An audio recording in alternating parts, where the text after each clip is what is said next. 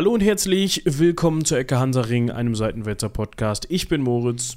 Und ich bin Michael. Und oh Wunder, oh Wunder, die zweite Folge in Folge mit uns beiden am Start.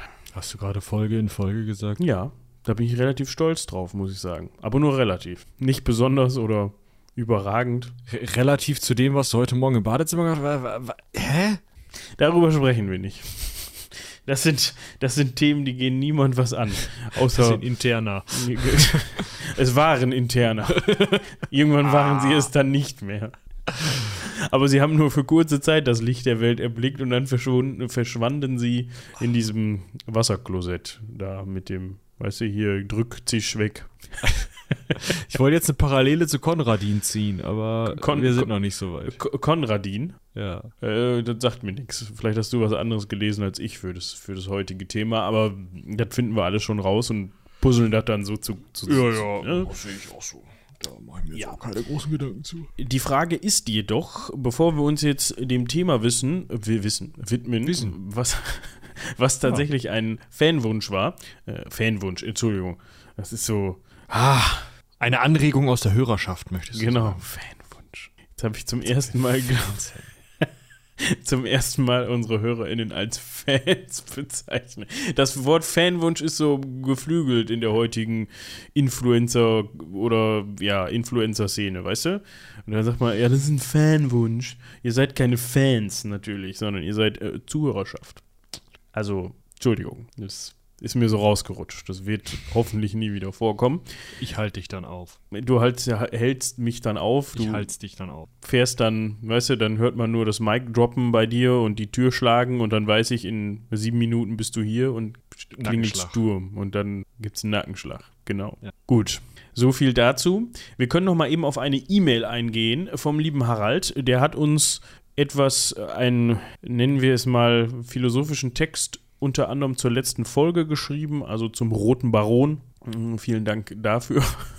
Die mussten wir zweimal lesen, um die zu entschlüsseln. Aber wie gesagt, vielen Dank dafür. War äh, sehr amüsant. Und er hat noch etwas zum Herrn Röntgen und dem Draht gesagt. Also ich, ich hatte ja letztes Mal erklärt, dass es bei mir eine Herzkatheteruntersuchung geführt worden ist mit positivem Ausgang zum, zum Glück. Also es ist nichts gefunden. Also man hat ein worden. Herz gefunden, willst du sagen? Ja, das auf, also das war das erste Positive. Ne? Also das zweite Positive war, dass man in diesem Herz alles für in Ordnung befunden hat dementsprechend. Und wir waren uns nicht mehr, beziehungsweise ich war mir nicht mehr sicher, warum denn jetzt dieser Draht da reinkommt, beziehungsweise warum der Herr Röntgen dann da auch noch beteiligt ist.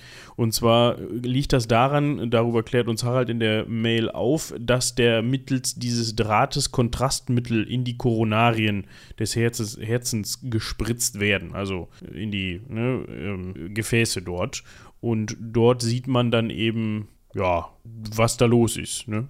Mit diesem Kontrastmittel. Das braucht man ja zum. Und das Röntgen benutzt man, um dann zu sehen, wo man denn mit diesem Draht, Draht gerade rumfummelt, quasi. Und wenn man schon mal da ist, kann man mit diesem Draht auch gleich, also mit diesem Katheter, äh, Harald nennt es hier Ballonkatheter, auch gleich dann verstopfte Koronarien, also Corona-Arterien, Koronararterien wieder aufdehnen Kostet aber extra, sagt er, ne? Also für die Krankenkasse dann. Ich weiß, oder ich weiß nicht, vielleicht gilt das auch nur für Privatpatienten.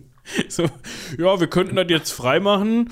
Das wäre jetzt für mich so ein kleiner Schieb mit dem, mit dem, mit dem Finger, aber das machen Sie wir nicht. Sich 50. Weil äh, hier ist einmal das Kartenlesegerät. Sie macht sich 50, genau. Genau, und ich glaube, da kommst du nicht mit aus. Da machen wir noch eine Null hinter oder so. Gut, äh, der Draht ja. kostet ja auch. Der ist hinterher auch kaputt. Ja, und wenn da ein Ballon dran ist, dann muss er den ja auch irgendwie aufpusten und ne, Atemluft von Ärzten. Ja, ja. Alles ja. kostspielig. Gut, auf ja. jeden Fall vielen, vielen Dank an dich, Harald, für die Aufklärung darüber. Und ich glaube, ansonsten war es das. Wie gesagt, ich hatte gerade noch mal darauf verwiesen, dass wir seit letzter Woche wieder zu zweit am Start sind. Davor gab es eine Menge Vertretungsfolgen. Falls ihr noch mal genau in, in ganz genauer Ausformulierung hören wollt, warum das denn der Fall war, gehört in die letzte Folge rein. Das war 266, der Rote Baron. Und ich darf noch mal auf das sehr schöne Cover hinweisen. Ich weiß nicht, ob du das schon mal gesehen hast. Ja, ja. Das ist mit Journey. Es ist mit Journey und ich konnte mit Journey einfach nicht verklickern, dass es Flugzeuge gab mit drei Flügen. Aber das ist ja völlig, also es ist natürlich auch kein, kein akkurates Flugzeug, was damals rumgeflogen ist. Das ist halt KI-Matsche zusammenge aber ich fand es trotzdem cool und es ist, glaube ich, dem Thema entsprechend. Dem, deshalb habe ich es hab genommen. Da war halt alles andere war halt langweilig. So. Und das da hinten. Dein, dein Lego-Flugzeug wolltest du nicht fotografieren. Ich habe das gemacht, das war aber nicht so cool wie das hier. Okay. Okay. Ja, dementsprechend, worauf ich eigentlich hinaus wollte, hört die Folge. Da wird am Anfang sehr ausführlich berichtet, warum wir beide hin und wieder, mehr ich als du, aber warum wir beiden hin und wieder verhindert waren. Dafür gab es aber jede Menge richtig coole Vertretungsfolgen, unter anderem mit, mit Eva, mit Lena, mit Robin. Also hört da gerne rein. Da wird auch mal dann ein bisschen über den Tellerrand hinaus geschaut, ne? weil das machen wir ja auch sonst höchst selten. Genau, auf Twitter hat uns übrigens noch jemand für eine der ähm, Vertretungsfolgen sehr gelobt. Ja? Es ging um die Folge mit Dominik, wo es dann um Oak Island, diese Insel mit dem Schatz ging, wo man bis heute nicht weiß, ob da überhaupt ein Schatz liegt, weil naja, also man hat ihn noch nicht heben können, weil da irgendwas immer noch kaputt. Und ja, der gute Rollen und Spielen von Twitter hatte sich da sehr pur äußert. Ja, vielen Dank dafür. Den Dominik hatte ich in meiner Auflistung noch vergessen. Da Deswegen habe ich das jetzt gerade erzählt. Ja, da muss ich auch noch mal reinhören. Die habe ich noch nicht gehört, aber die interessiert mich, die Oak Island Folge. Da wäre ich auch gerne dabei gewesen. Tja. Ist das langweilig mit dir? Ich fange schon an zu gähnen. Ja, dann mal gute Nacht, ne? Ich rede jetzt mal ein bisschen übers Interregnum. Genau. Also. Der Name könnte darauf schließen lassen, dass es vielleicht noch ein bisschen äh, einschläfernder wird. Dem ist aber gar nicht so. Also, wie schon gesagt, das Interregnum war ein Wunsch aus der Hörerschaft, der, dem wir jetzt nachkommen möchten. Und für den einen oder die andere ist das Wort Interregnum wahrscheinlich jetzt in erster Linie mal so ein lateinisches Ding und Inter kann man noch irgendwie ein bisschen als Zwischen, ne, so übersetzen vielleicht. Und dann hört es auch schon auf. Das Wort Interregnum ist tatsächlich auch auf verschiedene historische Gegebenheiten anwendbar. Es hat verschiedene Interregnen. Ist das richtig? Ja, Interregnumse wird es nicht gewesen sein. Pluralisiert. Ja. Ähm, aber wenn man von dem Interregnum spricht, dann meint man eigentlich das, was im 13. Jahrhundert im Heiligen Römischen Reich stattgefunden hat. Ne? Also, genau. um das Wort Interregnum nochmal komplett zu übersetzen, also Latein für Zwischenherrschaft. Und ja, genau das war es. Jetzt müssen ja, wir das ist ja, das ist halt der Witz, ne? Das ist so ein bisschen schwierig. Also in der es kommt aus der Geschichtswissenschaft des 19. Jahrhunderts, wo ja nur positive Dinge herkommen. Hört diese äh, Ironie hier gerade. Da hat ja, also, die waren ja alle total reflektiert und haben gar nicht irgendwie einfach die Quellen für bare Münze genommen und große Männer große Geschichte gemacht. Ähm, nie passiert. ja, auch nicht mit der Person, mit der wir uns jetzt zunächst erstmal beschäftigen. Müssen. Genau, das ist alles. Also, was bedeutet oder woher kommt dieses Wort Interregnum? Das kommt aus dem lateinischen oder römischen Verfassungsrecht. Dort wurde der Interrex gekürt, wenn beide Konsuln in der römischen Republik verstorben waren und keiner der alten Konsule die Königswahl durchführen konnte, weil sie ja eben verstorben waren. Äh, nicht die Königswahl, die Konsulenwahl. Also man hat ja immer zwei Konsuln gehabt für ein Jahr. Und wenn jetzt im, im Laufe dieses Jahres beide Konsulen Öck gesagt haben, musste man neue Konsulen wählen. Und dafür hat man eben diesen Interrex gewählt.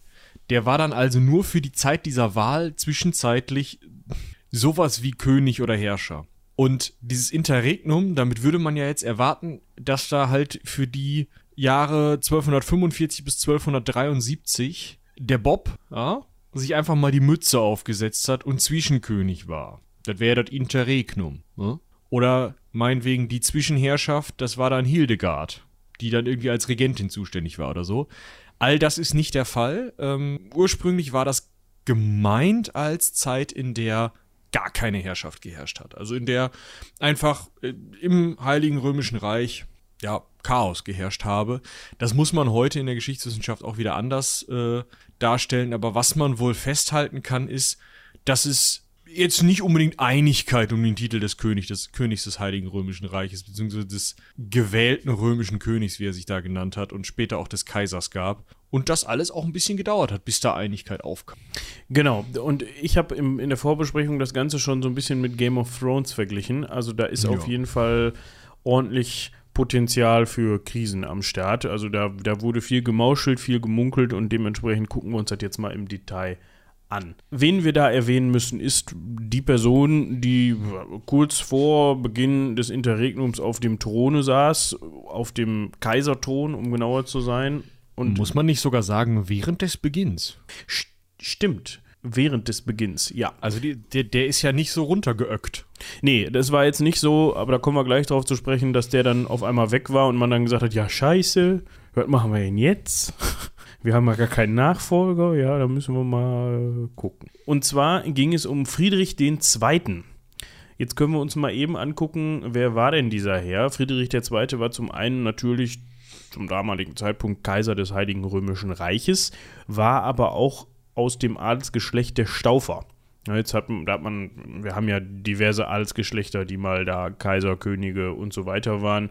Da gab es ja dann die Otonen und dann irgendwann gab es auch mal die Staufer. Es gab auch mal die Welfen, die gerne Kaiser waren die? Hatten die einen Gegenkaiser? Waren die Kaiser? Ja, ich glaube nicht. Nee, aber die wären es gerne geworden. Die Otonen, die Karolinger, über ja. die haben wir alle schon gesprochen. Genau. Ne? Also da gibt es ja die, zig äh, Gruppen und wir erleben jetzt hier im Interregnum das Ende der Staufer. Genau.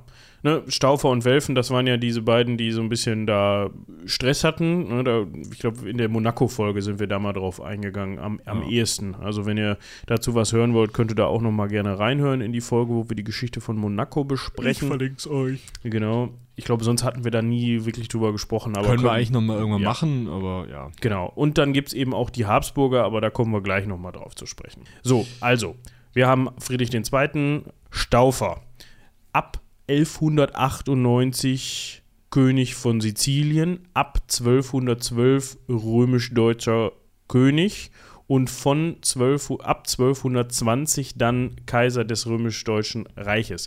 Jetzt muss man verstehen, dass das nicht dasselbe ist. Also du musst römisch-deutscher König sein, um römisch-deutscher Kaiser zu werden. Aber nur weil du römisch-deutscher König bist, heißt das nicht, dass du Kaiser wirst. Da muss erst so ein Mann mit Mütze kommen.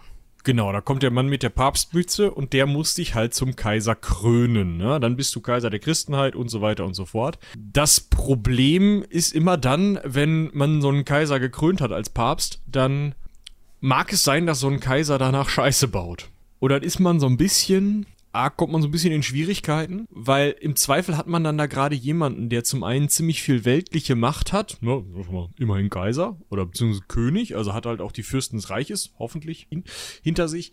Ähm, den hat man dann mit sehr großer geistlicher Macht ausgestattet, sodass er tatsächlich auch gegen den Papst schon mal opponieren kann und da auch schon mal sagen kann, mal so, äh, Stuhl Petri ist ja schön, ich zieh dir den mal unter den Hintern weg, ich hab auch noch einen Papst hier in der Hinterhand. Und das ist häufiger passiert. Jetzt ist es ganz besonders interessant für einen Friedrich II., der wie wir gerade gehört haben, unter anderem auch König von Sizilien war. Und da sich auch äh, von seinen 39 Regierungsjahren 28 Jahre aufgehalten hat. Ähm, der saß ja jetzt, also der war ja König von Sizilien, das ist unten in Italien, und König vom Heiligen Römischen Reich, das ist Norditalien und das heutige Deutschland, umliegendes Gedöns, so. Ja. Niederlande, Teile heutiges Frankreich. Jetzt liegt dazwischen der Kirchenstaat. Mit anderen Worten, man kann sich also schnell und einfach auf dem Weg zwischen Sizilien und dem Reich immer mal mit dem Papst anlegen. Und das hat unser Friedrich II. auch getan. Warum genau müssen wir nicht unbedingt drauf eingehen, glaube ich. Ja, wir können es so ein bisschen anreißen. Das ist eigentlich ganz interessant und das lässt sich auch in wenigen Punkten ganz gut zusammenfassen. Ich wollte an der Stelle noch mal eben ganz kurz den Friedrich familiär einordnen. Wir haben gerade schon gehört Staufer, aber dazu kommt auch noch Enkel von Friedrich I. Barbarossa. Mm. Vielleicht nur damit man mal irgendwie so, und ich finde das immer ganz interessant, wenn man die Verwandtschaftsverhältnisse da so ein bisschen. Bi ja, ja, wenn man da seinen Kopf drum wickeln kann, das hilft. Genau. So, und warum der jetzt mit dem, ne, hier Stress hatte. Papst. Mit dem Papststress zum einen, klar, ne, wenn da nichts gegenspricht, dann kann man den König mal zum Kaiser machen, aber auf der anderen Seite ist das natürlich auch immer so eine Gefahr für einen Papst, weil man sich dadurch ja die eigene Macht auch so ein bisschen beschränkt, sage ich mal. Man, man schafft sich ja nicht nur einen, man schafft sich ja im Zweifel auch einen, einen, einen, Gegenspieler, gegen den man dann immer irgendwie so ein bisschen angehen muss. Der damalige Papst, um den es dann ging, der hatte auch noch Vorgänger und auch mit dem hatte Friedrich II. schon häufiger mal Stress. Jetzt muss ich mal gerade gucken. Und zwar war das Gregor IX., der hat ihn 1227 schon mal exkommuniziert. Und zwar ging es darum, dass Friedrich 1215 zugesagt hatte, ja, wir machen da mal einen Kreuzzug. Also wir erinnern uns, jetzt äh, muss ich mal gerade gucken, das genaue Datum habe ich natürlich nicht im, im, im Kopf. Ähm, wie finden wir das denn jetzt mal am besten raus? Am besten, indem wir in den, äh, indem wir uns was über Saladin angucken. Wann hat der denn jetzt Jerusalem zurück? Äh, 1187, kann das sein? Ich glaube ja. Ja, 2. Oktober 1187 hat Saladin Jerusalem zurückerobert und seitdem, wenn ich nicht komplett schief gewickelt bin, ist das ja in, nicht mehr in christlicher Hand. Da gab es dann natürlich auch noch Richard Löwenherz, der da rumgekreucht ist, aber der hat, glaube ich, nicht Jerusalem zurückerobert. Gut, äh, aber worauf ich hinaus wollte, es war noch Platz für Kreuzzüge. Ne? Ja, jetzt muss man das aber auch machen, wenn man das zusagt. Ja, das ist aber auch aufwendig und teuer und dauert und hm, wenn man sonst überall was zu tun hat, dann ist das auch vielleicht ein bisschen unpassend. Kann auch was dazwischen kommen, man kennt es doch. Ja, aber so ein Papst ist da einfach schwierig, ja, der reagiert dann zickig und ähm, meint dann, er müsste jetzt mal hier so eine Exkommunikation fliegen lassen. Das hat sich allerdings noch wieder eingerenkt. Ne? Also richtig ja. Stress gab es dann ja erst 1241. Das fand ich ja nochmal äußerst unterhaltsam. Ja, der Kreuzzug selbst, deshalb hat sich das auch wieder eingerenkt. Ich glaube, da haben wir schon mal drüber gesprochen. Ja, stimmt. Das war der Friede von Jaffa, der, der, mit dem der dann der geendet ist der Verhandlungssieg, wenn man so möchte, denn der Kreuzzug, zu dem Friedrich II. dann aufgebrochen ist, war tatsächlich einer der wenigen, oder sogar der einzige, friedlich. Das heißt, der ist da hingefahren und hat niemandem auf den Kopf gehauen, sondern hat erstmal verhandelt und hat dadurch dann auch unter anderem Jerusalem wiederbekommen, wenn ich da nicht, ja, also, und dementsprechend ist ihm das vielleicht schon irgendwie anzurechnen. Es lag aber auch wohl daran, dass er da ein bisschen anders aufgetreten ist als die vor ihm. Ne? Also er hat sich da schon irgendwie, er hatte eine muslimische Leibgarde zum Beispiel und ist da auch in größtem Pomp und so angekommen und hat sich so ein bisschen als der weltgewandte Onkel gegeben, der, der ja Verständnis für die, für die, für seine Kontrahenten hat und ja, das wird ihm da auch so ein bisschen nachgesagt. Deswegen hat sich das auch wieder eingerenkt, weil der, er hat ja den Kreuzzug dann doch irgendwann gemacht, trotz seiner Exkommunizierung, aber erfolgreich, wenn man so. Also 1230 wurde dann diese Exkommunikation wieder aufgehoben. Michi sagte gerade schon 1240. Ja, 1239 hatte man ähm, dann wieder das Problem ähm, mit dem mit dieser Zwischenlage zwischen Kirchenstaat und Reich, woraufhin äh, der, Kaiser, äh, der Papst irgendwann gesagt hat, nee, ich muss da jetzt nochmal einen Riegel vorschieben, hatte da also äh, einfach äh, auch zu Recht Angst davor, in seiner Macht auch militärisch beschnitten zu werden, hat zweifach den Kaiser exkommuniziert, um dann eine Synode für 1241 einzurufen, um äh, einfach jetzt mal alle Leute zusammenzurufen, die gegen den Kaiser sind und so zumindest die Kirchenfürsten des Reichs auf seine Seite zu ziehen, die dann natürlich wieder andere Fürsten mitziehen können, um vielleicht auch militärisch gegen den Kaiser vorzugehen. Der Kaiser ging dann militärisch gegen diese Synode vor, indem er Rom einfach einschloss und die Leute physisch nicht anreisen konnten. Dann ist Gregor gestorben und das Thema war eigentlich wieder durch, kann man sagen. Blöd nur, dass der neue Papst halt auch irgendwie nicht so richtig gut mit Friedrich konnte. Ja, also man hat einen neuen Papst gewählt, zwei Jahre nach Gregor in Rom, der immer noch belagert war. Weiter geht's nach einer kurzen Unterbrechung durch die Arbeit. Wir sollten aufhören zu arbeiten. Wir sollten das hier zu unserer Arbeit machen und das können wir nur, wenn ihr nochmal jeder zehn Freunde anruft und sagt, ihr müsst jetzt jede Woche Ecke Hansaring hören. Dann würde das funktionieren, glaube ich. Ich habe nicht mitgerechnet. Oder Egal.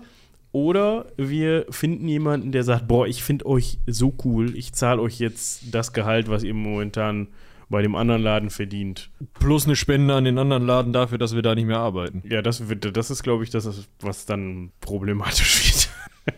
ja. Gut. Halten wir, halten wir fest, ähm, Innozenz. Innozenz. Der sah sich auf einmal in seinen eigenen Mauern eingesperrt, wenn man so möchte. Und ich finde, also er, er, war auch vorher schon in seine eigenen Mauern eingesperrt, das muss man vielleicht dazu sagen. Die Stadt ist weiter belagert worden, obwohl Gregor tot war. Das ist richtig. Der ist quasi also Innozenz ist ja erst zur Wahl, also Innozenz ist ja erst Innozenz geworden, als er zum Papst gewählt worden ist. Ne? Vorher, jetzt muss ich mal gerade nachgucken, das war nämlich ein ziemlich geiler Name. Äh, wo habe ich den denn nochmal gefunden? Warte, das finden wir raus. Das ist ja hier Innozenz 4. Das lässt sich ja ganz easy auf dem kurzen Dienstweg. So, der hieß nämlich vorher mit bürgerlichem Namen Sinibaldo de Fischi. Schön. Und war, ja, der war Gelehrter. Also der war Kirchengelehrter und ist dementsprechend dann, jetzt müssen wir gerade gucken, wie alt er denn dann überhaupt war. Das finde ich ja bei Päpsten immer ganz interessant. Also der ist 1195 Der noch ein bisschen geboren gemacht. Also, und ist dann, wann haben wir, was haben wir jetzt gesagt? Wann ist er zum Papst geworden? Mann, Ah, hier unsere Daten klarkriegen. 1127, nee, das war Gregor. 1143? Ist auch egal. er war Papst. So.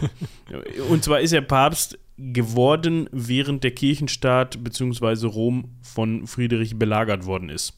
Das ist schon mal eine schlechte Grundvoraussetzung, um sich mit dem neuen Papst gutzustellen, würde ich sagen. ja, er hätte ja die Belagerung aufgeben können in dem Moment, äh, als ne, dann äh, der neue Papst da war. Hat er halt nur nicht gemacht. Nee, das lag aber auch unter anderem daran, und sowas wird Friedrich auch gewusst haben, dass der neue Papst mit dem alten Papst durchaus wohl schon verbandelt gewesen ist. Also Ja. es war wohl so dasselbe Lager und die grundsätzlichen Meinungen von dem gegenwärtigen Gegenüber waren ungefähr die gleichen. ne? Also es war jetzt Das nicht hilft so, dann natürlich nicht, ne? es war jetzt nicht so, dass das jemand komplett Neues war, mit dem man mal von vorne anfangen konnte, sondern der fand ihn auch schon doof, bevor er Papst war. ja. Also, Friedrich steht vor der Tür, Innozenz sitzt drinnen. Innozenz kriegt es dann aber hin zu flüchten und zwar über Genua nach Lyon, um von dort aus ein neues Konzil mit 150 Teilnehmern aufzurufen, wo er es dann hinbekommt, den Papst, äh, die, die, die Reichsfürsten, obwohl sie nicht anwesend waren, die geistlichen Reichsfürsten, zur Absetzung Friedrichs zu bewegen. Also dazu zu bewegen, zumindest Friedrich nicht mehr anzuerkennen. Und außer, äh, also Bischöfe von außerhalb des Reiches hatten das schon anerkannt, auch einige andere Herrscher von außerhalb des Reiches. Im Reich, die waren zwar nicht angereist, haben das dann aber auch anerkannt, indem sie gesagt haben, naja gut, dann wählen wir halt wen Neues. Ja, Und das war jetzt erstmal ein Typ, der, finde ich, einen der besten Namen hatte, der in der ganzen Veranstaltung hier vorkommt. Das ist richtig.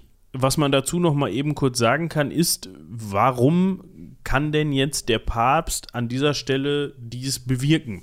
Und zwar sieht er das irgendwie so, also das war zu, dem Zeitpunkt auch so eine kirchlich, re, kirchenrechtliche Geschichte, da musste man so ein bisschen um drei Ecken denken, damit das überhaupt ging, hat er gesagt, dass er, weil das war tatsächlich etwas war ein Novum. Also das hat es vorher so nicht gegeben und das war auch, glaube ich, das einzige Mal, dass ein Papst auf diese Art und Weise dann Kaiser losgeworden ist, wenn man so möchte. Und zwar hat er gesagt, ja, er ist ja quasi der Stellvertreter Christi auf Erden und deswegen Also darf der er das. Papst. Ja, ja, genau. Genau, er selber. der, der äh, Christus hat ja damals, als er noch auf der Erde war, hat er ja äh, eigentlich einfach aus, aus der Hand ja, Könige, Kaiser, Päpste entlassen. Und äh, deswegen darf ich das jetzt auch. Und das war halt so, also als Argumentation ist das wohl anerkannt worden. Ja, und das ist genau der Punkt, den wir eben schon besprochen haben. Friedrich II. war ja trotzdem noch unterwegs. Es war ja nicht so, dass der jetzt auf einmal gesagt hat, oh, Ja, dann, es tut oh, mir leid. es ist ja schade jetzt. Ich ziehe mich mal auf meinen Alterssitz zurück, ne? Er hatte aber im Zweifel nicht so die große Handhabe, weil ja eben entsprechende Fürsten im Reich da mitgemacht haben. Und man kann sich das jetzt so vorstellen. Du sitzt da, du bist jetzt, wer bist du denn jetzt?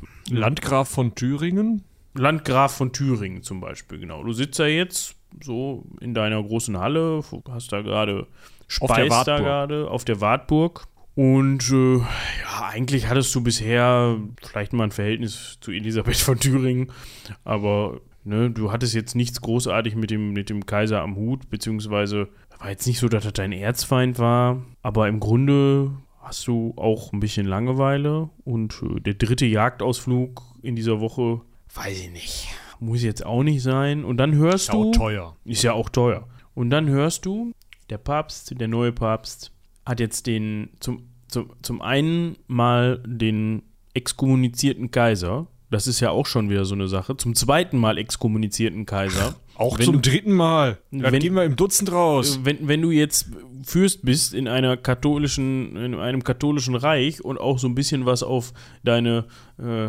Kathologisierung da hältst, dann ist das ja vielleicht auch schon mal so eine Sache, wo du denkst, ah, so geil ist das jetzt nicht mit so einem exkommunizierten Kaiser. Und irgendwie ist der ja auch ein ganz schöner Schlingel. Aber eigentlich, hm, kann ich ja auch nichts gegen tun. Und dann hörst du, dass der Papst hingeht und sagt, ja, wir wollten den mal gerne absägen, ne? Habe ich jetzt gemacht. Und dann kriegst du die Idee, ach, wenn das so ist, ich würde das wohl machen. So, du bist, der du da gerade diese Idee hattest, Heinrich Raspe, ein, wie gesagt, Landgraf von Thüringen, der zuvor tatsächlich für Heinrich, äh, für Friedrichs Sohn, Friedrich Zweiten, sein Sohn Konrad Vierten, mal Reichsgubernator, also Verwalter gewesen warst, aber das dann irgendwie drangegeben hast und dann hat man ihm gesagt, ja, verwaltet hast du schon mal, hast du eigentlich ganz gut gemacht. Mm, der Papst sagt, komm, hast du nicht Bock und drängt dann die Erzbischöfe von Mainz und Köln dazu, dich zu wählen, sodass tatsächlich dann äh, bei Würzburg du zum König, zum in Anführungsstrichen Pfaffenkönig hat man ihn lange genannt, gewählt wirst und du bist dann Gegenkönig gegen Friedrich II. Friedrich II. ist zwar im, in Sizilien zu dem Zeitpunkt, ja, also südlich des Papstes, aber sein Sohn Konrad ist ja noch im Reich oben und beide sagen halt, ja, natürlich. Friedrich ist exkommuniziert worden, Konrad dann auch irgendwie, warte mal, ja, ich glaube, Konrad ist erst später exkommuniziert worden, aber wir sind beide jetzt abgesetzt und jetzt macht das Heinrich Raspe. Heinrich Raspe der Vierte, wenn ich. Der Heinrich, der vierte Heinrich von, ähm, vom äh, Reich. Nee, ach, der vierte Heinrich Raspe, der Landgraf in Thüringen war, wenn ich es richtig verstanden habe. Ja, ja, genau. Ja, auf jeden Fall, ähm, natürlich, Heinrich. Ist ja schön, dass du dir jetzt diesen Titel besorgt hast. Jetzt geh doch einfach wieder nach Thüringen unter deinen Stein und uns nicht weiter auf den Sack. Dankeschön. Im Grunde ist es auch genau das, was Heinrich gemacht hat. Also er hat dann hier nochmal so ein bisschen rumscharmützelt. Ja? Also er hat dann. Also einen Krieg geführt, ne? Wir haben so einen Krieg geführt. Ein Krieglein ein Krieglein. Ein Kriegchen. Das hat er auch gewonnen. Das war dann immer, immer gerade hier gucken, das, war so, das waren so lokale Geschichten. Ne? Er hat dann gegen äh, Konrad der, tatsächlich. Genau. Also Konrad ist da tatsächlich militärisch gegen vorgegangen und Heinrich hat dann gesagt, komm, dann sammle ich mal ein paar Leute zusammen. Dann sah es erst scheiße für Heinrich aus, aber während der Schlacht haben dann Gefolgsleute äh, von Konrad die Seite gewechselt auf Heinrichs Seite. Er hat die Schlacht dann gewonnen, hat versucht, zwei Hoftage zu machen, ist hat Städte belagert, die noch auf der Seite der alten Könige bzw. von des alten Kaisers standen. Ähm, naja, und dann wurde er in einem kleinen Scharmützel bei Reutlingen verletzt hat sich auf die Wartburg äh, zurückgestorben und ist gezogen, genau. genau so kann man das zusammenfassen. Thema durch. Also der wäre vielleicht sogar ein gar nicht so schlechter König gewesen. Er war ja schon, wie gesagt, Gubernator. Er hatte da ja schon Ideen und so, aber er wurde nicht anerkannt von denen, von denen er es gebraucht hätte, um äh, wirklich sich durchzusetzen, beziehungsweise es waren noch zu viele Strukturen und alte Herrscher da. Und dann kam die Verletzung und Öck dann stand natürlich auch Innozenz ein bisschen blöd da. Muss man einfach so sagen. Ja, ist jetzt ja nicht so, dass der ihn schon zum Kaiser gemacht hätte, ne? Also, das ist ja, er war König. Das müssen wir, das müssen wir auch einfach festhalten.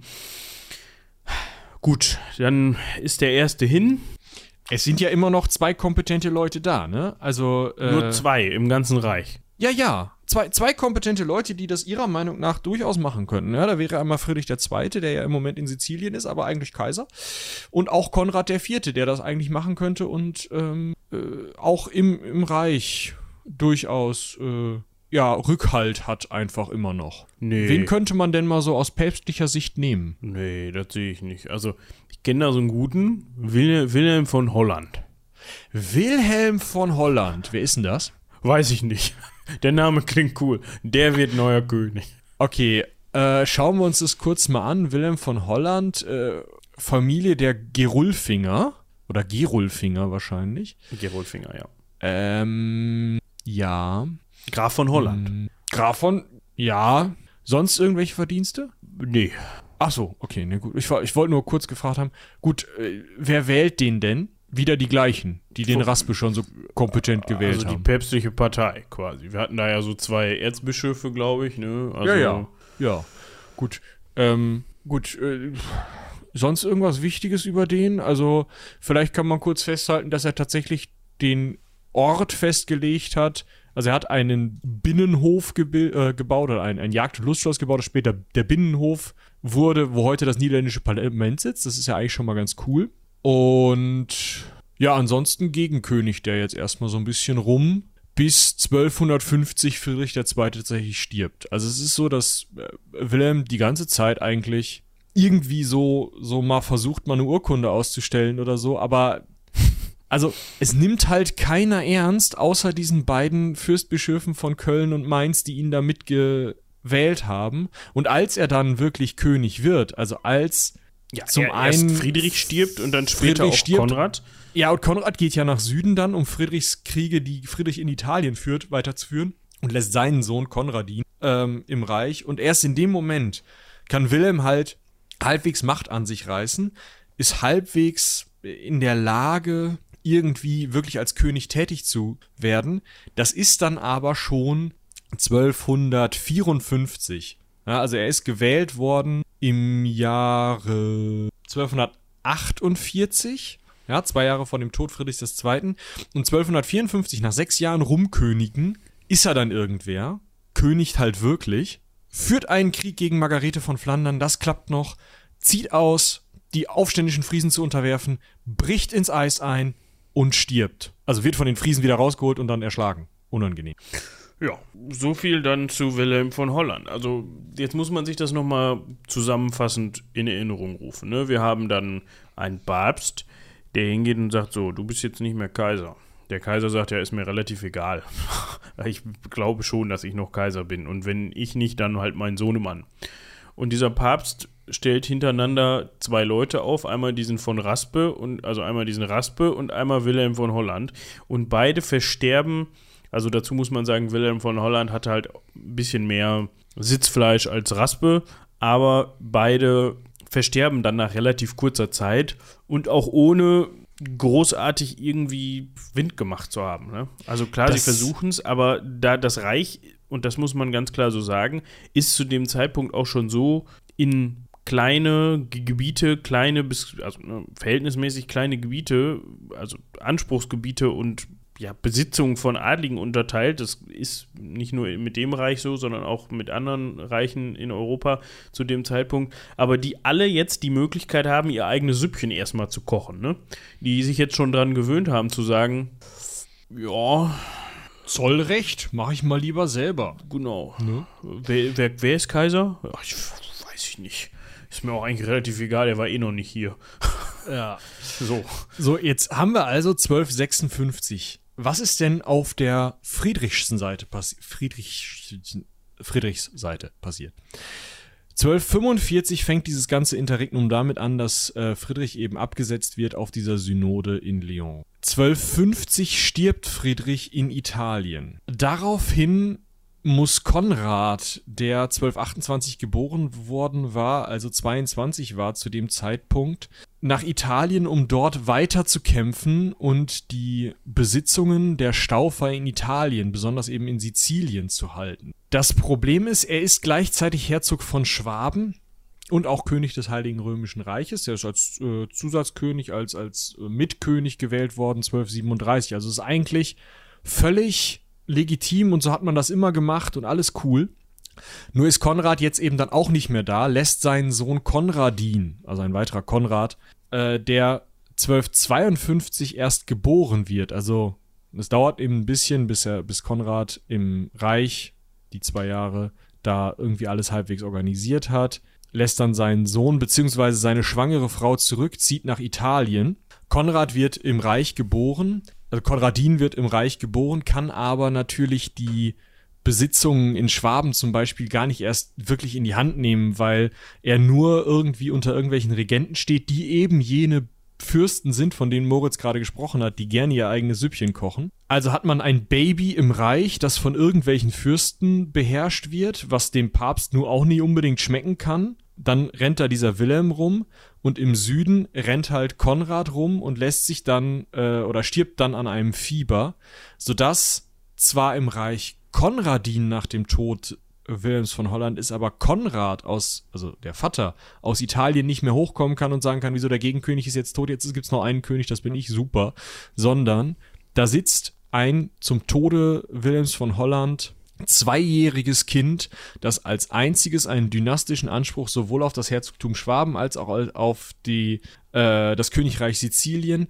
als auch auf den Titel König von Jerusalem, mein Gott, geschenkt. Und ähm, irgendwie auch auf diese äh, Königswürde hat, wenn man denn da einen dynastischen Anspruch durchbringen wollen würde. Und in dieser Situation könnte man jetzt sagen, naja gut, jetzt sollten wir uns wirklich mal wen Vernünftiges Neues wählen und nicht irgend so Karl Otto aus Hinterholland oder Südthüringen, sondern vielleicht einen der Fürsten des Reiches, ja, einen derjenigen, die eine gute Hausmacht haben, weil das war das, was den Staufern was gebracht hat. Sie hatten einmal mit Sizilien ein ordentliches Reich, von dem aus sie im Zweifel auch mal Truppen hätten hochholen können was nun nicht passiert ist, weil in Sizilien auch immer Stress war und deswegen Truppen aus dem Reich runter mussten. Sie hatten mit Schwaben eine ordentliche Hausmacht, konnten von da aus irgendwie sich auch gegen andere Fürsten durchsetzen. So jemanden. So jemanden hätte man brauchen können, den hätte man, könnte man doch jetzt mal irgendwie hier auf den Thron setzen.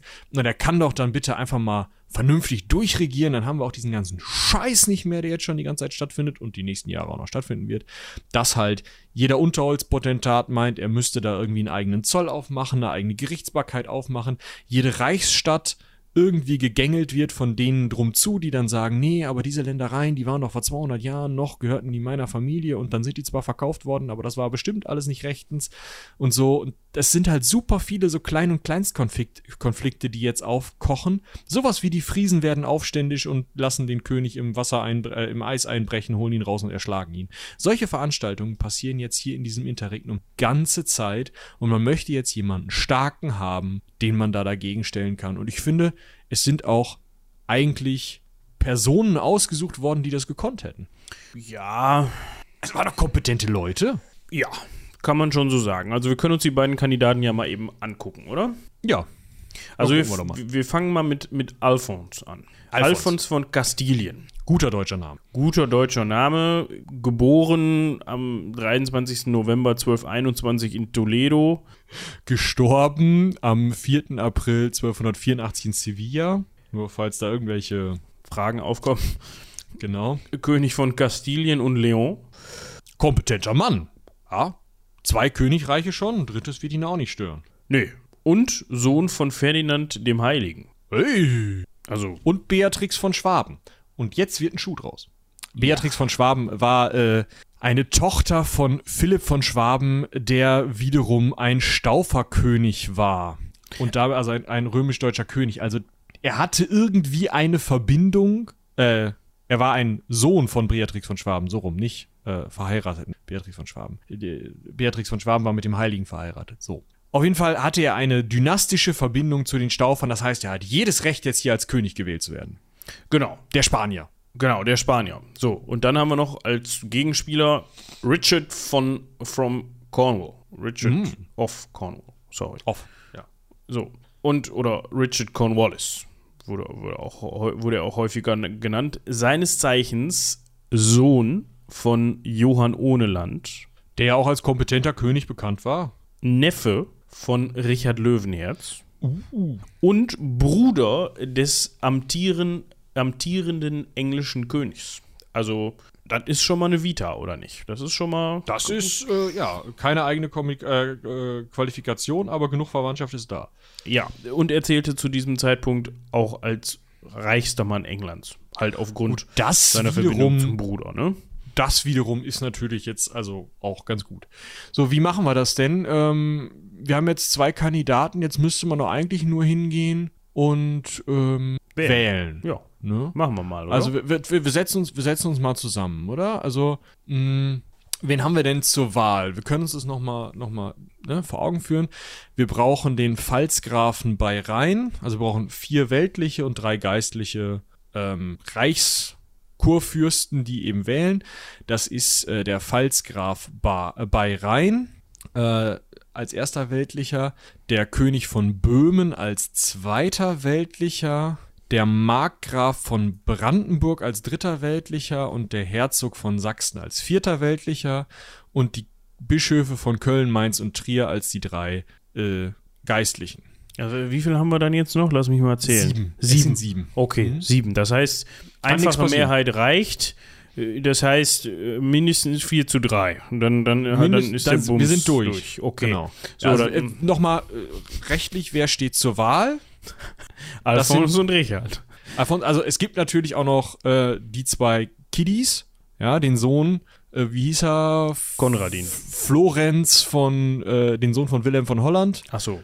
Und äh, Konradin, den Sohn von Konrad, den Enkel von Friedrich. So, das waren aber Kinder, da hat man gleich gesagt, hat man sich zu, zu siebt mal zusammengesetzt, also nicht physisch, sondern, ne, hat gesagt, nee, komm. Richard und Alfons, die sind's. So.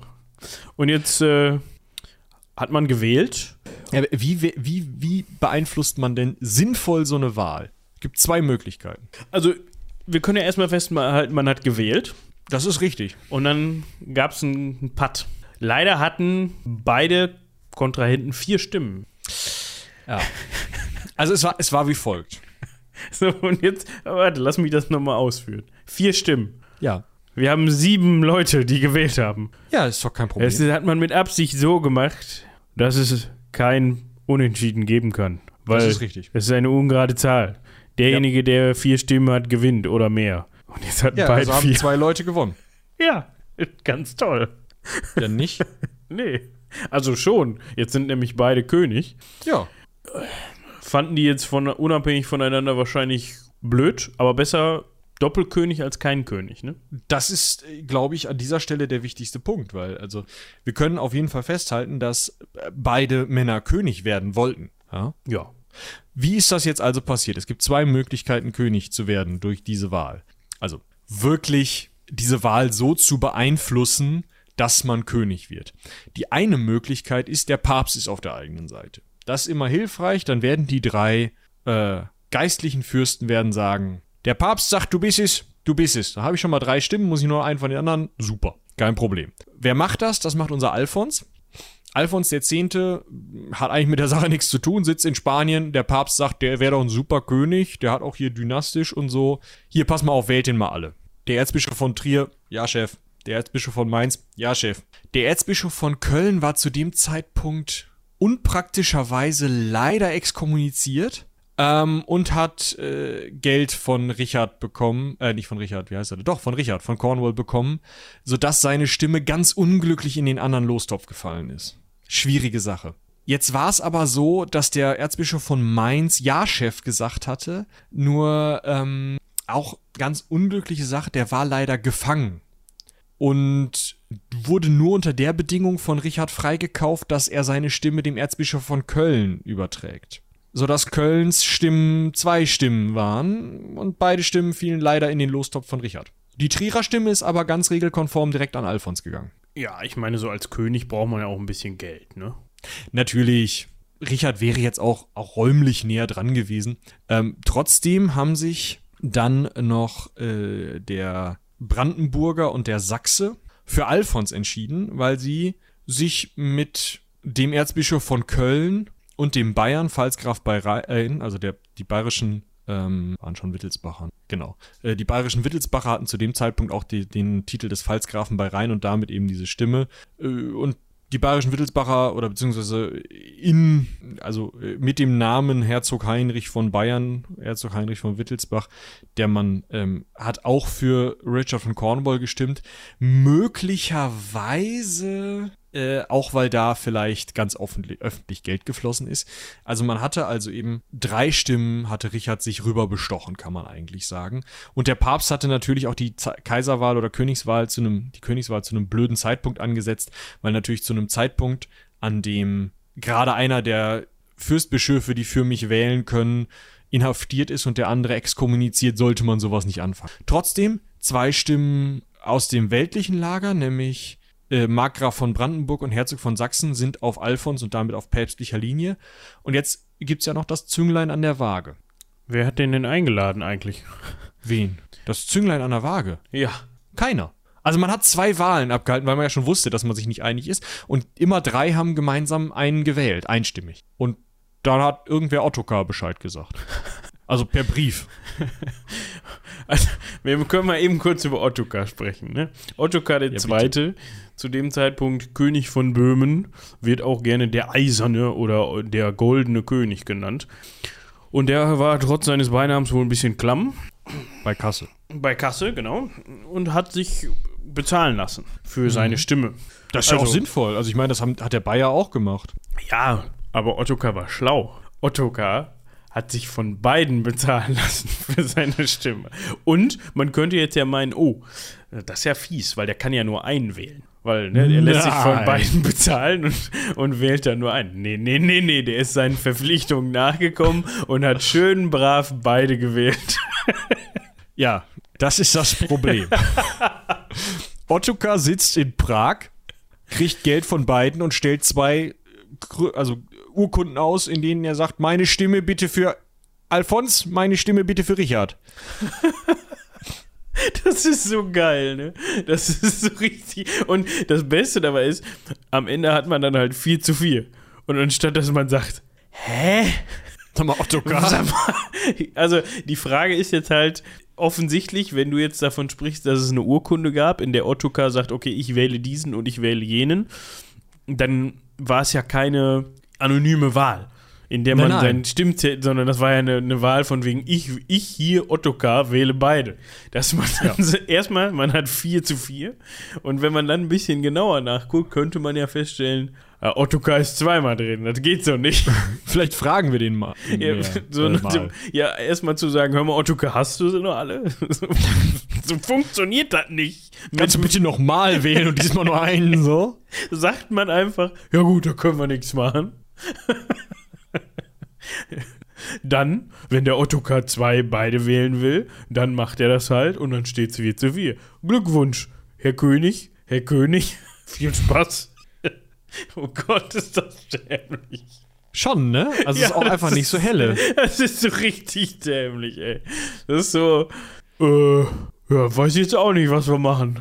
Ja, komm, Das Ding ist- unentschieden. Ja, das Ding ist, das hat natürlich handfeste Gründe, ne? Weil keiner, auch Ottokar nicht, will sagen, ah, Herr Papst, das war eine scheiß Idee mit dem Alfons da aus Spanien. Der ist bis heute nicht hier aufgetaucht, hat kein Geld bezahlt, das wart ihr. Und ähm, im Allgemeinen, wie soll der hier rumkönigen in Kastilien und Leon brennt gerade die Hütte. Außerdem sind da die Muslime unterwegs. Was ist das? Und er wollte nicht sagen, Richard, ist ja schön, dass du da in England mit einer Riesenarmee und viel zu viel Geld sitzt. Aber bis zu mir kommst du sowieso nicht mit deiner Riesenarmee und viel zu viel Geld. Ich hab keine Angst vor dir. Ich wähle jetzt mal den Alfons. Der wird bestimmt ein Superkönig. Ottokar saß da und hat sich natürlich gedacht, ich mach's mir mit keinem. Also ich, ich verscherze es mir mit keinem. Und die anderen hatten ja alle relativ handfeste Gründe. Ja, entweder ich will Richard nicht haben oder ich will Richard haben. Beziehungsweise ich habe genug Geld von Richard bekommen, dass ich den jetzt haben will.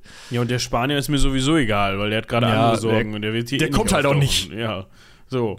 Genau. So, und das ist jetzt die Ausgangssituation und irgendwie sind jetzt beide dann König.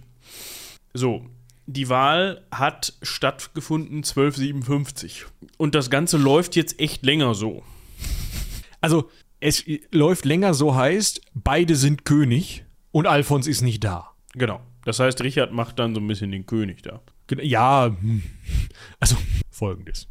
Alfons ist nicht da. Ja. Und Richard denkt sich, Alfons ist nicht da. Alfons ist nicht da.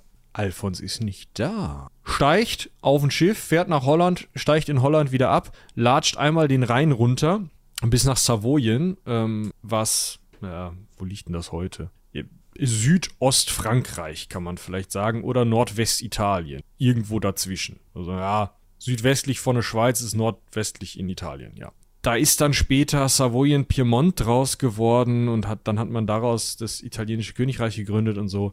Der Witz ist, bis dorthin kommt er tatsächlich über den Rhein runter. Immer mal wieder in drei verschiedenen Zügen unser Richard, und gibt auch Diplome raus, also Urkunden, äh, stiftet irgendwelche Klöster und all so ein Scheiß. Muss nur immer wieder, wenn es gerade in England brennt und sein Bruder fast von den Baronen vom Thron geschubst wird, nach Hause und da aufräumen. Das heißt, immer gerade dann, wenn es möglicherweise cool gewesen wäre, jetzt, ah, noch ein bisschen weiter als Savoyen nach Italien rein und dann zum zum Papst, um mich da zum Kaiser krönen zu lassen und dann halt sowohl die päpstliche als auch diese Wahllegitimation zu haben und damit möglicherweise irgendwie im Reich was reißen zu können, immer dann muss er wieder nach Hause. Und was er eben nicht hat, was vorher alle Könige und auch Kaiser im Heiligen Römischen Reich hatten, ist eine eigene Hausmacht.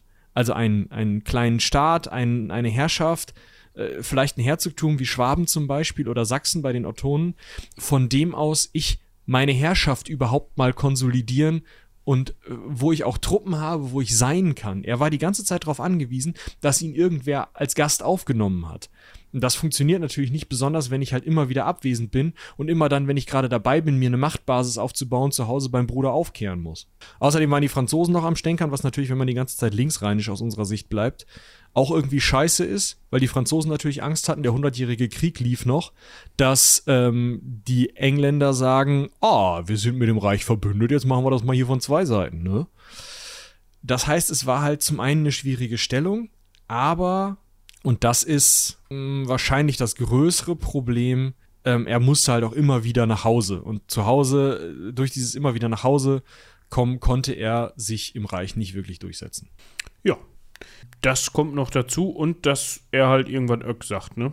Na, das dauert aber, ne? Also er ist ja 1269 das letzte Mal und das ist, also ich meine, das ist fast zehn Jahre lang ist er da König. Ja. ja. Nicht da, aber er ist König. Und, äh, dann stirbt er ja erst 12... 72. 72, genau.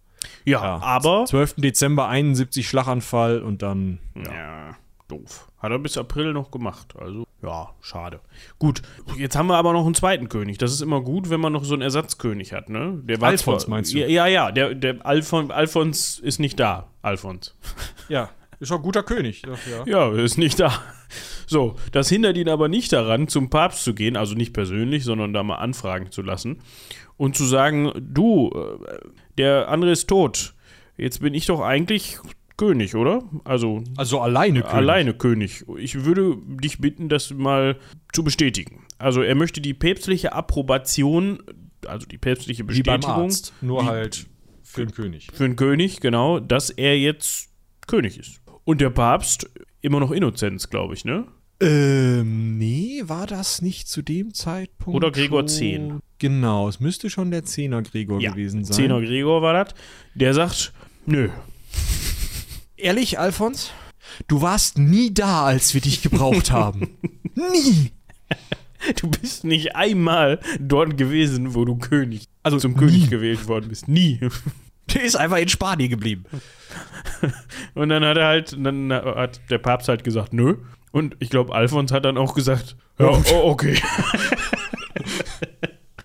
Versuchen konnte man es mal, hast ja recht. Ist schon was dran. Die sollen sich mal einen neuen suchen da. So. so. Jetzt ist Richard Cornwall tot und Alfons ist päpstlich raus. ist wie fein raus, nur anders. Und jetzt guckt man, wen könnte man denn, also wir hätten noch hier im Petto. Zum einen Ottokar, ja? Schon ein bisschen älter jetzt. Ja, der hat zwei Stimmen. das heißt, bei der Wahl ist das immer schwierig. Der kann, naja, wenn er sich also, selber also, genau. zweimal wählt, dann. Dann ist in Ordnung, da gibt es keine Verwirrung. So. Aber wenn der halt irgendwie anders wählt, ist immer scheiße. Den laden wir nicht mehr zur Wahl ein. Wollen wir, wollen wir ähm, den nicht wählen?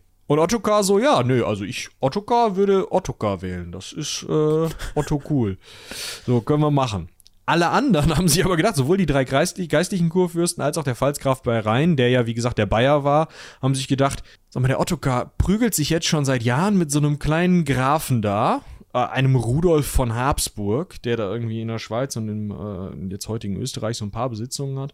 Und äh, Ottokar kriegt den nicht kaputt, und Rudolf schafft es tatsächlich auch immer mehr Besitzungen anzuhäufen. Hat also irgendwie auf eine Art auch eine gewisse Hausmacht. Und ähm, der wäre eigentlich, also ist auch ein töften Typ. Außerdem ist er schon relativ alt. Ja, das heißt, im Zweifel, wenn er doof ist, stirbt er auch bald. Und wenn er cool ist, kriegt er trotzdem noch was hin, weil so alt ist er nur auch noch nicht. Baujahr 1218. Na, also 50, 52, 53 Jahre alt. Hm, 54 vielleicht auch. Wenn ich Mathe könnte, wüsste ich's. Und äh, aber der, ne, der hat sein Reich da, sein kleines hat er irgendwie unter Kontrolle. Der gehört nicht in diese Verwerfungen da in Holland rein. Das ist kein äh, Herr Raspe. Der ist alles kein ausländischer König. Ja, Ottokar dagegen ist ja böhmischer König. Spricht eigentlich alles für den und auch der Herzog von Sachsen und der Markgraf von Brandenburg denken sich, nö, ist ein guter Typ. Außerdem müssen wir aufpassen, dass Ottokar nicht zwei Stimmen vergibt, deswegen wählen wir den Rudolf auch mal mit. Und dann steht 6 zu, je nachdem, auf welchen Zettel man jetzt guckt, 6 zu 1 oder 6 zu 2, wenn man Ottokar doppelt zählen möchte, was eigentlich niemand getan hat, gegen Ottokar. Und Rudolf der Erste wird tatsächlich Kaiser und nur Ottokar, da kommt auch gleich ein Krieg bei rum, ist dagegen. Und damit ist das Interregnum durch. Ja, damit ist das Interregnum durch und wir haben unseren ersten Habsburger auf dem Thron. Das muss man ja auch mal dazu festhalten, ne? Also. Ja, also ich meine, er bleibt, also die Habsburger bleiben ja nicht auf dem Thron. Mm, sondern sind dann erstmal noch wieder länger weg und dann wieder hin. Aber äh, es ist der erste Habsburger, der wirklich auch in Erscheinung tritt.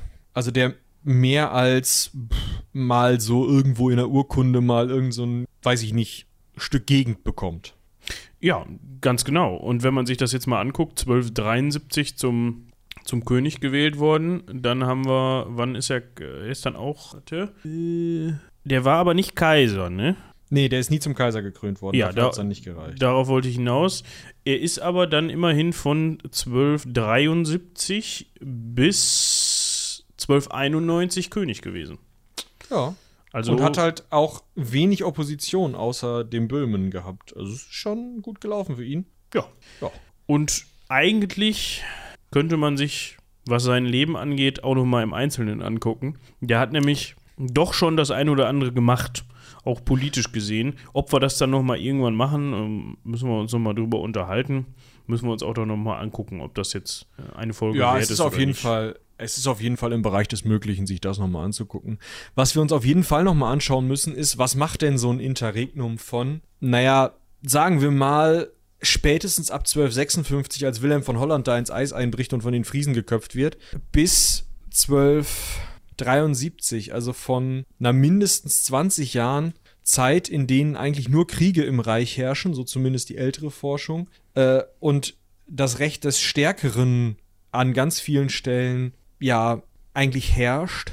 Was macht das mit so einem Reich? Da kann man, glaube ich, drei Aspekte rausgreifen. Der eine Aspekt ist sozusagen die Fürsten, die Höheren, die Grafen, diejenigen, die vorher eben immer sich auf den Hoftagen dem König unterwerfen mussten, die klein gehalten wurden von der Königsmacht, die haben an der Stelle eben angefangen, ihren Scheiß selber in die Hand zu nehmen und sind somit sehr stark gestärkt aus diesem Interregnum herausgegangen, konnten Rudolf, der ja auch in Anführungsstrichen nur ein kleiner Graf war, auch nochmal auf eine ganz andere Art politisch beeinflussen, als sie es vorher mit einem Friedrich gekonnt haben, der, wie gesagt, auch nochmal ausländische Besitzungen hatte und auch einfach ein wesentlich größeres Hausrecht. Äh, und das ändert sich ja eigentlich gar nicht mehr. Ähm, eine stärkere Hausmacht hat dann, haben dann natürlich die späteren Habsburger Kaiser in der Neuzeit wieder.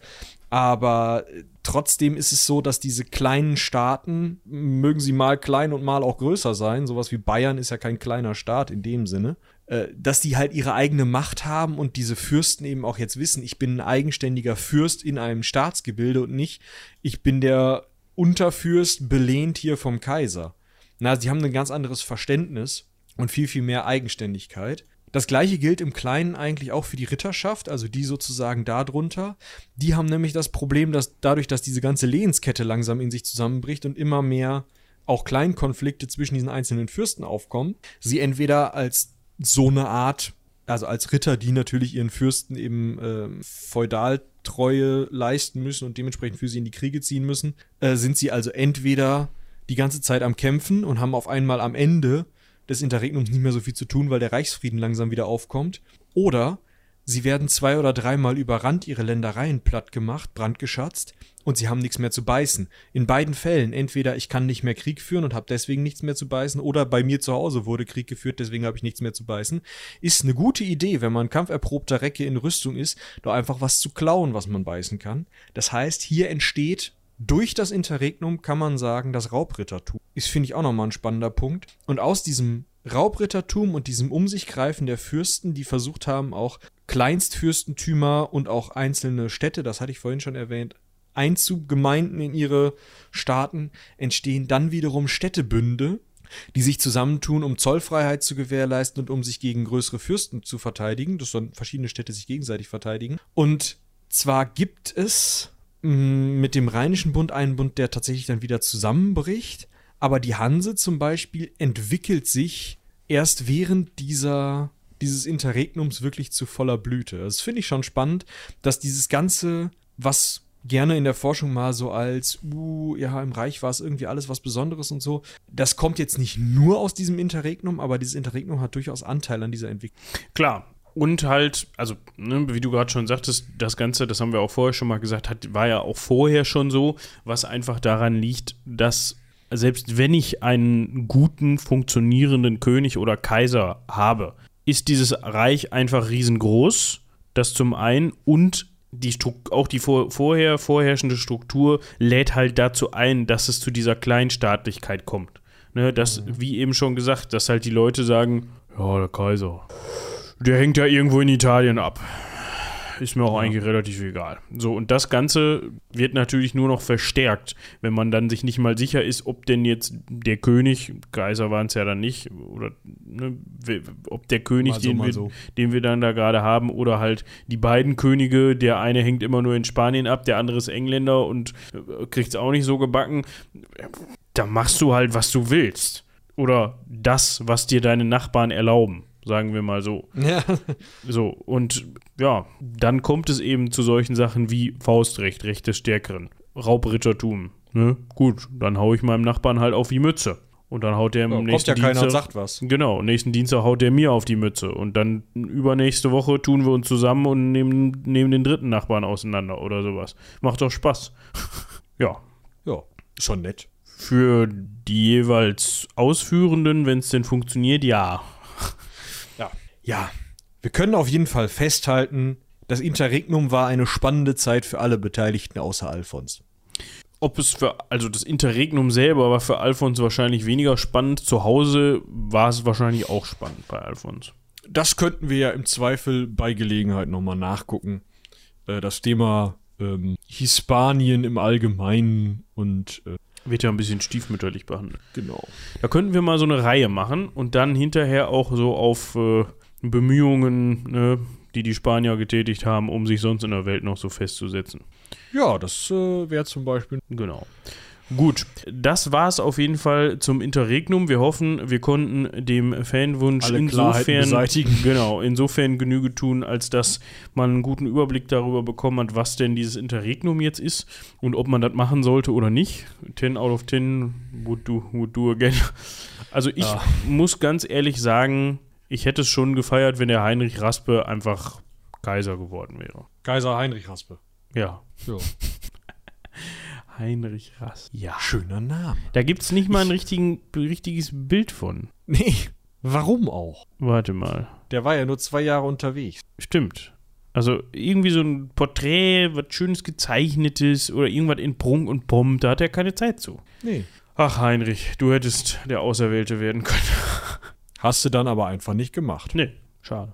Hast halt dich verletzen und sterben lassen. So ist es. Wenn ihr auch. Heinrich Raspe-Fans seid nach dieser Folge, dann schreibt uns gerne eine Mail an raspe.seitenwälzer.de und ja, erzählt uns, was ihr möchtet. Lasst Kritik da, lasst Lob da, schickt uns Kochrezepte, wie auch immer. Wir freuen uns über alles, außer Tiernahrung. Tiernahrung, die lässt sich auch schlecht per Mail verschicken, irgendwie auch witzlos.